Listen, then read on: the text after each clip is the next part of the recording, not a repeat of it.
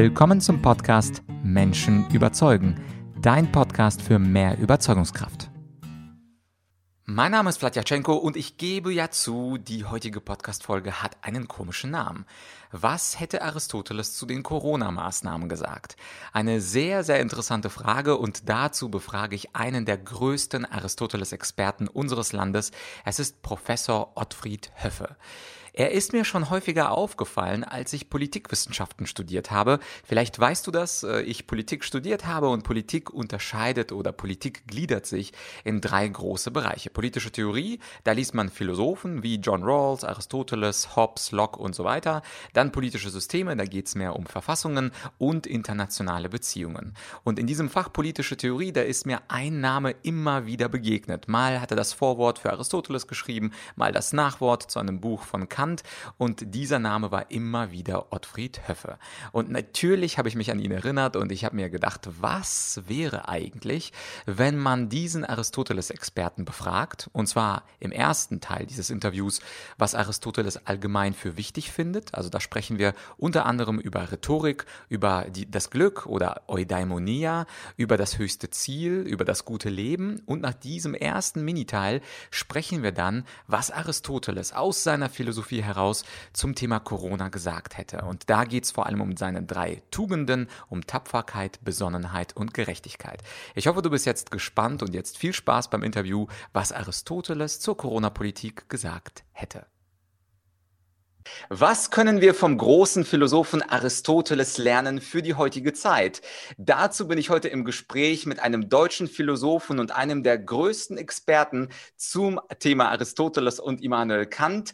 Professor Ottfried Höffe. Er ist auch Leiter der Forschungsstelle für politische Philosophie in Tübingen. Herr Höffe, danke, dass Sie sich die Zeit genommen haben.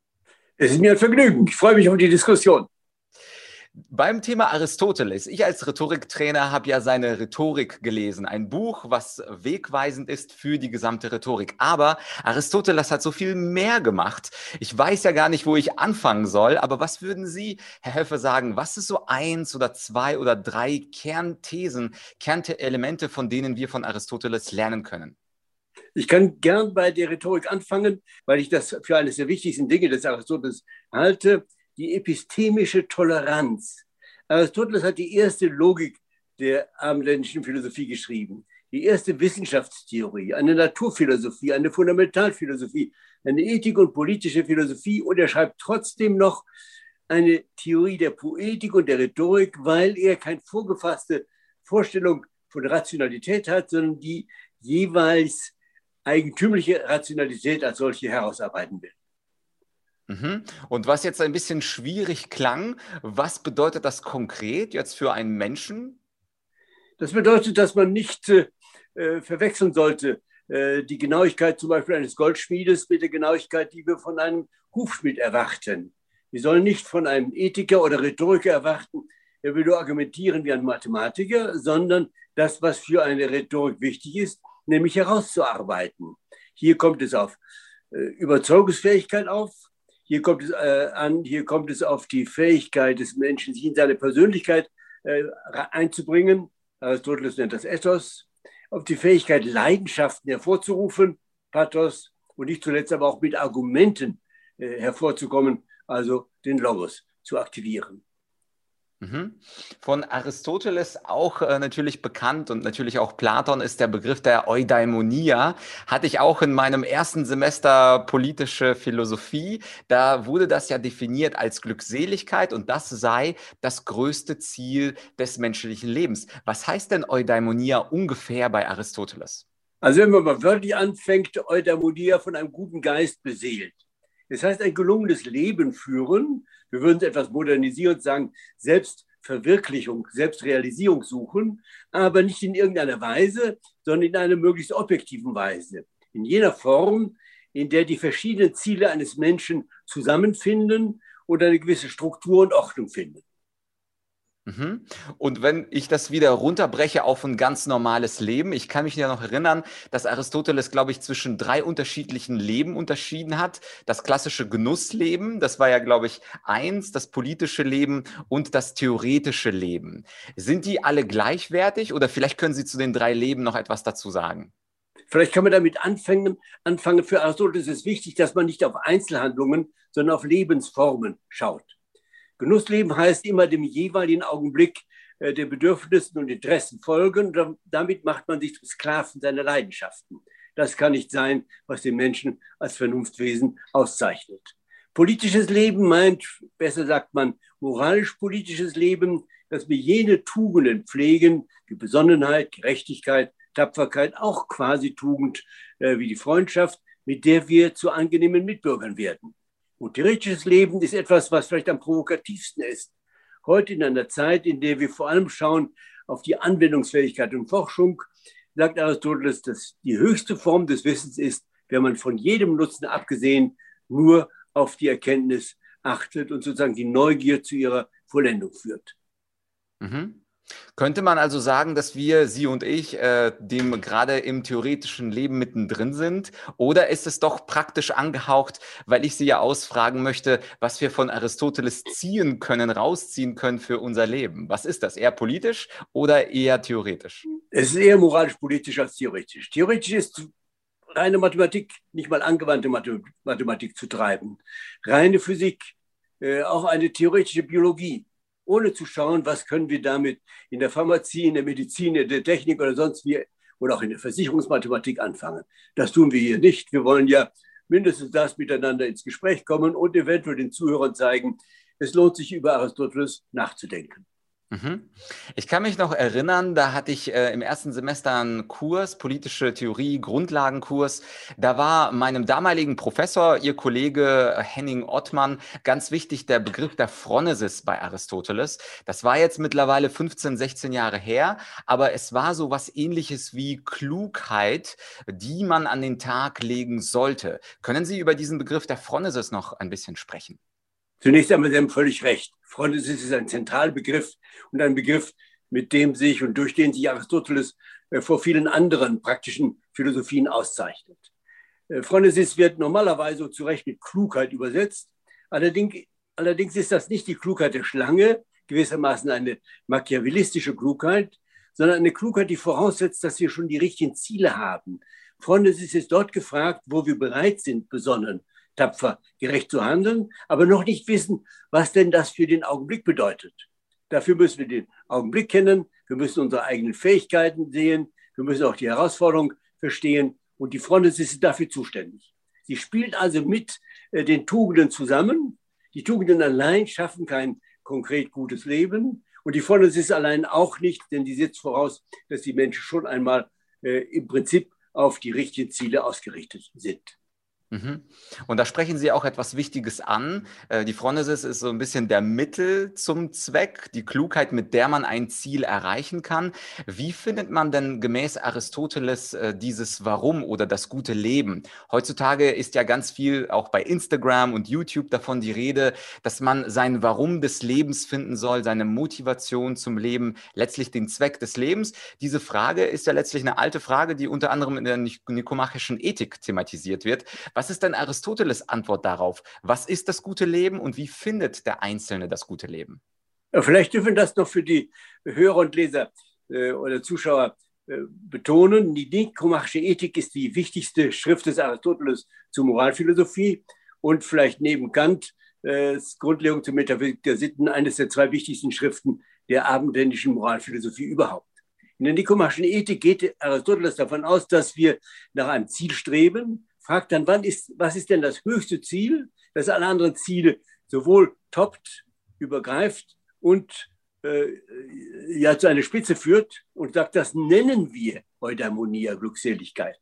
Und dann überlegt er sich, worin besteht sie denn? Und dann kommt, kommen rein formale Überlegungen. Das muss ein Ziel, wie er sagt, am meisten zielhaft sein.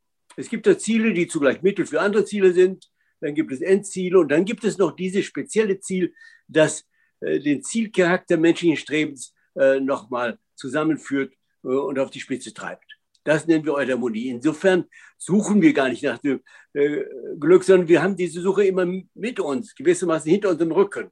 Was wir suchen ist, wie machen wir denn das? Und da können wir zurückkehren auf die Lebensformen, bestimmt nicht Apolaustikos im Genussleben, sondern im moralisch-politischen Leben oder theoretischen Leben wo Aristoteles hinzusetzt, das theoretische Leben ist von der Vernunftnatur des Menschen zwar die höchste Form, aber das können wir nur gelegentlich machen. Auch sozusagen rein äh, Theoretiker, Mathematiker, Zoologen und so weiter können das nur gelegentlich. Sie sind auch in Beziehungsnetzen, sie haben auch ihre Bedürfnisse und Interessen. Insofern müssen sie auch die moralisch-politischen Tugenden pflegen. Und insofern brauchen wir beides, das moralisch-politische Leben und das theoretische Leben mit dem Zusatz, dieses theoretische Leben ist nur für einige wenige äh, prädestiniert. Mhm. Jetzt äh, möchte ich mal ganz kurz den Advocatus Diaboli spielen und sage, wenn wir diese drei Türen haben, Tür A ist das Genussleben, Tür B ist das moralisch-politische Leben und Tür C ist das theoretische Leben, da könnte ich sagen, ja, was soll ich mit den anderen Leben Nummer zwei, Nummer drei? Das Genussleben ist doch das beste Leben aller Zeiten. Ich trinke Cola, ich esse Chips, ich schaue Netflix.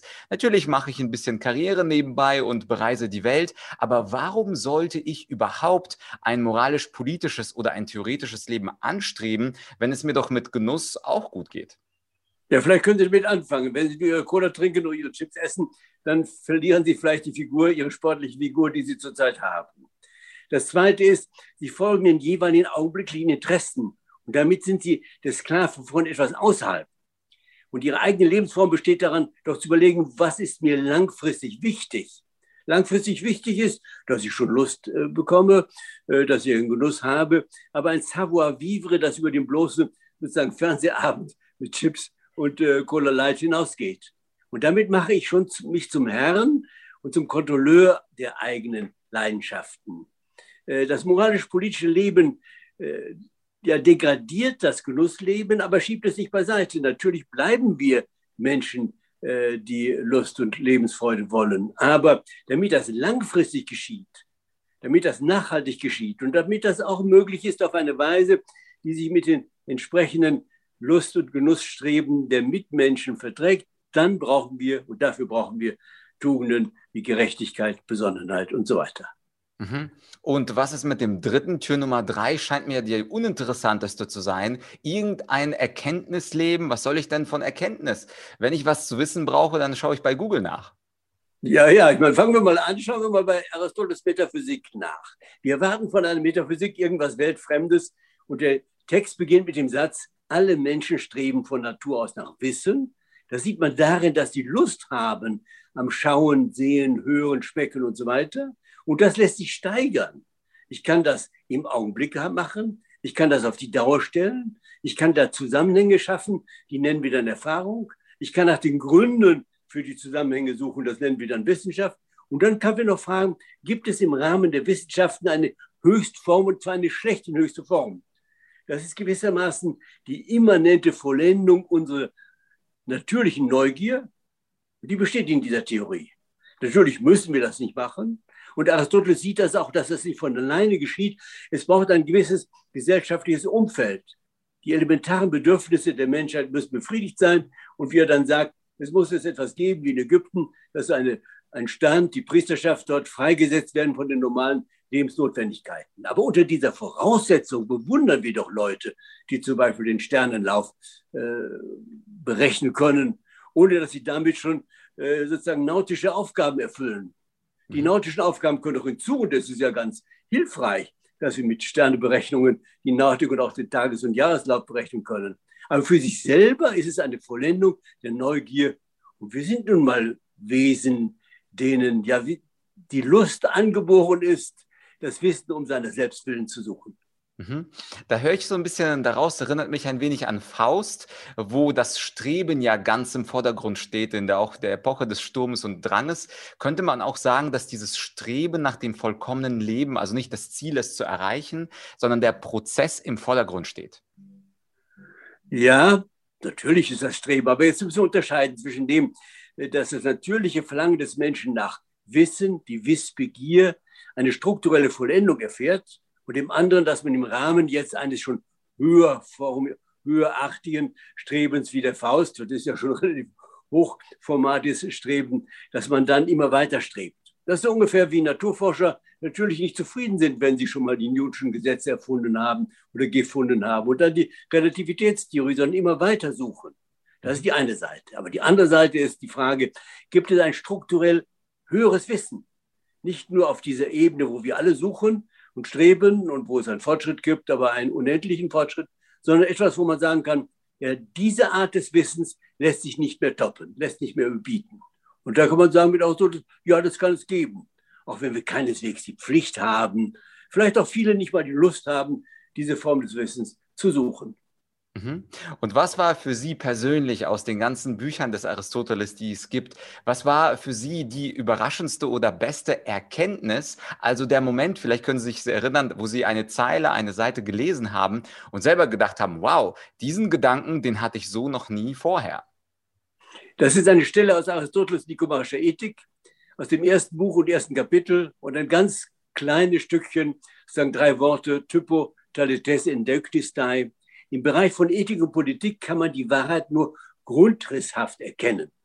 Das heißt, wir können zwar sagen, was die Strukturbedingungen eines gelungenen Lebens sind, wiederholen wir Besonnenheit, Gerechtigkeit, Tapferkeit, aber was im Augenblick besonnen ist, gerecht ist, äh, tapfer ist, das können wir nur mit Hilfe der Phronesis und diese Art Ausmalen einer Strukturskizze geschieht im konkreten Leben und dem einen großen Gewinn zu geben. Sozusagen das Doppelte. Einerseits weiß der Philosoph, wir brauchen dieses Strukturgitter und andererseits weiß er auch, die Strukturgitter sind nur ein Anfang, gewissermaßen Hintergrund, von dem aus wir dann unser persönliches Leben führen können und müssen. Mhm. Und da schließt sich auch so ein bisschen der Kreis zum Anfang, wo Sie auch gesagt haben, dass auch die Rhetorik keine exakte Wissenschaft ist, ebenfalls wie die Ethik und die Politik. Es ist äh, grundrisshaft klar, was richtig ist, aber nicht im exakten klar. Und am Ende dieses Interviews möchte ich noch auf ein aktuelles Thema hinkommen. Es ist ja, wie die Amerikaner sagen würden, the elephant in the room. Das ist ja das, was ungefähr seit eineinhalb Jahren passiert mit den Corona-Maßnahmen und der Corona-Politik. Kann, könnten Sie sich vorstellen, was Aristoteles dazu zu sagen hätte, was jetzt im äh, Jahr 2020, 2021 passiert? Also er würde vielleicht mit der Tapferkeit anfangen. Tapferkeit ist die Fähigkeit, angesichts von Gefahren zu reagieren. Und er würde sagen, beides darf nicht geschehen. Weder blindlings reinschlagen äh, in diese Situation, noch vor Angst zurückschrecken. Also nicht die Panikmache, die in der Öffentlichkeit häufig vorherrscht, sondern einen souveränen Umgang mit der Sache. Sie ein klein wenig zurücklehnen. Was ist denn die wirkliche Gefahr? Was ist die Neuigkeit? Wie können wir die verschiedenen Grundfreiheiten, auf die es in einer liberalen, in einer freiheitlichen Demokratie ankommt, wie können wir die miteinander verbinden, verknüpfen und gegeneinander abwägen und weder sozusagen zum Sklaven der Gesundheitssucht zu werden, äh, noch zum Sklaven oder so töricht zu sein, wir glauben, zu glauben, das ist ja alles nur Gerede, den Virus gibt es gar nicht. Mhm. Das heißt also, die Tapferkeit würde er betonen, würde er noch eine andere Tugend ins Spiel bringen? Er würde sicherlich die Besonderheit äh, ins Spiel bringen. Er würde die Gerechtigkeit, dass natürlich die verschiedenen Gruppen äh, einer Bevölkerung und auch die verschiedenen äh, Länder der ganzen Welt zu berücksichtigen sind. Das ist alles klar. Aber das wäre vermutlich, ja gut, wir können sagen, muss ja nicht sagen, äh, nachrangig, das gehört genauso dahin, dazu. Wenn wir schon mal fähig sind, souverän die Gefahrensituation äh, wahrzunehmen und uns zu überlegen, wie man am besten regiert, reagiert, dann natürlich auch in Gerechtigkeit, dass wir nicht weder, um es mal äh, ja, polemisch zu sagen, nur die Vulnerablen berücksichtigen und die anderen nicht, noch nur auf die Kinder achten, die ja noch die große Zukunft haben, sondern die gesamte Bevölkerungsstruktur in den Blick nehmen. Hinzusetzen, ja, manche müssen zuerst, manche etwas später äh, in den Blick genommen werden. Mhm. Ich fand es auch sehr schön, dass Sie in einem anderen Interview mal gesagt haben, dass man auch nicht abstrakt von vulnerablen Gruppen sprechen darf. Also nur weil jemand über 70 ist, heißt es ja nicht, dass er wirklich vulnerabel ist. Und jeder Mensch könne möglicherweise auch selbst entscheiden, welchem Risiko er sich selbst aussetzt. Denn die heutige politische Diskussion geht ja eher in die Richtung, wir müssen die Alten schützen, aber vielleicht möchten einige Alte gar nicht geschützt und isoliert werden. Was würde Aristoteles dazu sagen? Eher die Freiheit? Freiheit oder eher der Zwang zum Schutz? Also ich würde eher für die Freiheit äh, plädieren. Der Begriff der Freiheit spielt jetzt in dem Zusammenhang noch nicht die Rolle, äh, den wir von der Moderne kennen, aber er würde ja sagen, die Eudaimonia, wir haben das Recht, selber unser Glück zu suchen, unsere Lebensform, und dazu gehört moralisch-politisch, also besonnen, äh, tapfer, gerecht und so weiter zu sein. Und wir lassen uns doch die entmündigen, genauso wie das Genussleben uns zum Sklaven unserer eigenen inneren Leidenschaften macht, sollen wir nicht zum Sklaven unserer Mitmenschen werden. Und die Gefahr hat tatsächlich bestanden und ist meines Erachtens immer noch nicht überwunden. Mhm. Ich habe auch in einem Zeitungsinterview was Spannendes gelesen von Ihnen, ein Zitat, wo Sie gesagt haben, der Staat ist nicht für das Glück zuständig. Und möglicherweise könnte man ja sagen, okay, für das einzelne Glück ist er nicht zuständig, aber vielleicht kann man ja sagen, dadurch, dass wir diese Lockdown-Maßnahmen verlängern, jetzt führen wir das äh, Interview ja im Juni 2021, möglicherweise schützen wir dadurch das Glück von anderen, dass äh, irgendwelche Viren sich nicht weiter ausbreiten können. Würde Aristoteles dieses Argument akzeptieren? Ich würde zunächst mal sagen, vielleicht, möglicherweise. Aber dank der Freundesismus müssen wir uns ein bisschen mehr Gedanken machen. Und die freiheitlichen Ein oder die Einschränkungen der Freiheitlichkeit, die jetzt über viele Monate meines Erachtens auch viel zu streng gehandhabt wurden, die müsste man endlich lockern. Und da muss eine Gesellschaft auch bereit zu sagen, wir gehen das Risiko ein. Wir haben ja früher jedes Jahr 20.000 bis 30.000 Grippetote gehabt. Im Augenblick haben wir keine. Und indem wir nur auf die sogenannten im Zusammenhang mit dem Covid äh, zustande kommenden Toten achten, vergessen wir, dass viele andere äh, Sterbefälle ja auch sich ereignen. Und wir dürfen auch hier nicht wieder hingehen, eines für so viel wichtiger als das andere halten, sondern hier eine Abwägung. Und die erlaubt uns auch etwas großzügiger mit Gefahren, aber souverän mit Gefahren umzugehen. Mhm. Da erinnere ich mich auch, jetzt wo Sie das gesagt haben, auch an diese zwei Begriffe der proportionalen und arithmetischen Gerechtigkeit. Da ja, war doch was, oder? Ja, da war etwas. Das ist natürlich ein relativ schwieriges Thema. Äh, die proportionale Gerechtigkeit ist das, äh, was Aristoteles bei den normalen Tugenden sagt. Wir müssen schauen, er nennt das mehr so ein Prosemas, auf die Mitte für uns. Das heißt, jemand, der von Natur aus, sagen wir mal einfach, ängstlich ist, von dem können wir eine andere Art, und müssen wir eine andere Art von Tapferkeit erwarten, als von jemandem, der von Natur aus immer blind losprescht. Und insofern hängt das von der Art des jeweiligen Subjektes ab. Bei der Gerechtigkeit sieht es aber anders. Da kann man nicht sagen, weil ich, und jetzt bin ich entweder ein armer Tropf oder weil ich besonders reich bin oder schlechte Familienverhältnisse hatte, deshalb darf ich mir gewisse Delikte erlauben oder werde ich äh, wegen gewisser Delikte strenger bestraft. Hier gilt es, jeder nach Maßgabe dessen, was er verbrochen hat und nach Maßgabe der Untersuchung der Schuldfähigkeit. Diese Sachen kommen ja alle hinzu im Strafprozess. Aber ansonsten gucken wir äh, auf die Sache selber. Delikt X darf mit so und so und muss eventuell so und so bestraft werden.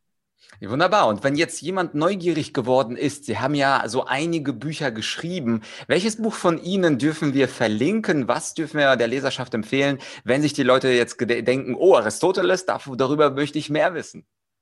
Das würde ich empfehlen. Ich habe es jetzt zufällig neben mir liegen. Das Buch von mir, Aristoteles, das macht sich die Mühe und ist auch in gewisser Weise dazu fähig und inzwischen auch in, ich weiß nicht, in sechster Auflage, glaube ich, äh, das Gesamte äh, dieses Denkens zur Sprache bringt. Erstens mal den Lebenslauf, der ja ganz spannend war, der wurde immer wieder verfolgt und musste fliehen und hat trotzdem dieses Riesenwerk zustande gebracht und dann die verschiedenen Bereiche, in denen er tätig gewesen ist, in denen er bahnbrechende Forschung gemacht hat. Das macht einfach Spaß und da kann man nur mit Bewunderung äh, dann nachlesen. Man findet dann auch Hinweise, wo man den Aristoteles selber lesen sollte und nicht nur den Otto Schöpfe. Und am Ende ist ja viel besser, man liest den Aristoteles. Ja, perfekt. Wir werden das Buch verlinken. Höfe, haben Sie herzliches Dankeschön. Und du, lieber Zuhörer, wenn du Gedanken hast zu Aristoteles oder Fragen, dann nutzt doch das Kommentarfeld und abonniere unbedingt diesen Kanal, denn in ein paar Tagen kommt ein neues Interview mit Herrn Höffe zum Thema Immanuel Kant und was wir von Kant lernen können. Und jetzt nochmal ein herzliches Dankeschön an Professor Höffe. Danke. Der Dank auch von meiner Seite. Es war vergnüglich. Dankeschön. Ja, also ich muss ja zugeben, ich bin ein riesengroßer Aristoteles-Fan. Die ganze Idee der Argumentorik, also so wie mein Unternehmen heißt, argumentative Rhetorik, fußt letztlich auf keinem anderen als Aristoteles selbst. Denn Aristoteles hat gesagt, von allen den drei Dingen, also Logos, Ethos, Pathos, die auch Professor Höffe kurz erwähnt hat, von denen am wichtigsten ist das Argument. Das steht im Zentrum, deswegen Argumentorik. Aber das natürlich ist, sind auch die Pathos- und Ethos-Geschichten nicht wegzudenken. Also Pathos die Leidenschaften und Ethos äh, die Reputation des Redners, aber das sind, wie gesagt, nur Beigaben. Und insofern kann ich dir nur empfehlen, das Buch von Aristoteles zu lesen. Es ist ein bisschen schwierig, aber alle anderen haben sozusagen von ihm abgeschrieben. Also wir Rhetoriklehrer, Trainer, Autoren sind nichts anderes als eine Fußnote zu der aristotelischen Rhetorik. Und falls du die gesamte Philosophie von Aristoteles kennenlernen möchtest, möchtest, dann empfehle ich natürlich das Buch von Otfried Höffe. Beide Bücher, also die aristotelische Rhetorik und das Buch über Aristoteles, seine Biografie und seine Gesamtphilosophie, beide findest du als erste Links in der Podcast-Beschreibung. Und übrigens, damit endet der philosophische Exkurs nicht, denn in ein paar Tagen, da kommt was anderes auf dich zu, und zwar Immanuel Kant, einer der größten deutschen Philosophen. Und auch ist da ist wieder die Frage, was hätte Immanuel Kant eigentlich zu den Corona-Maßnahmen gesagt. Bleib gespannt und wenn du jemanden kennst aus deinem Umfeld, der sich für Philosophie interessiert, der sich für politisches Denken interessiert, dann tu ihm doch den Gefallen und teile mit ihm oder mit ihr diese Podcast-Folge, denn ich finde es echt spannend zu sehen und zu hören, wie ein absoluter Philosophenkenner, Professor Ottfried Höffe, für uns interpretiert, was diese großen Denker gesagt hätten. An der Stelle, falls es zufällig deine erste Folge war, abonniere meinen Podcast, empfehle ihn gerne weiter und wir hören ganz bald mit Ottfried Höffe und Immanuel Kant.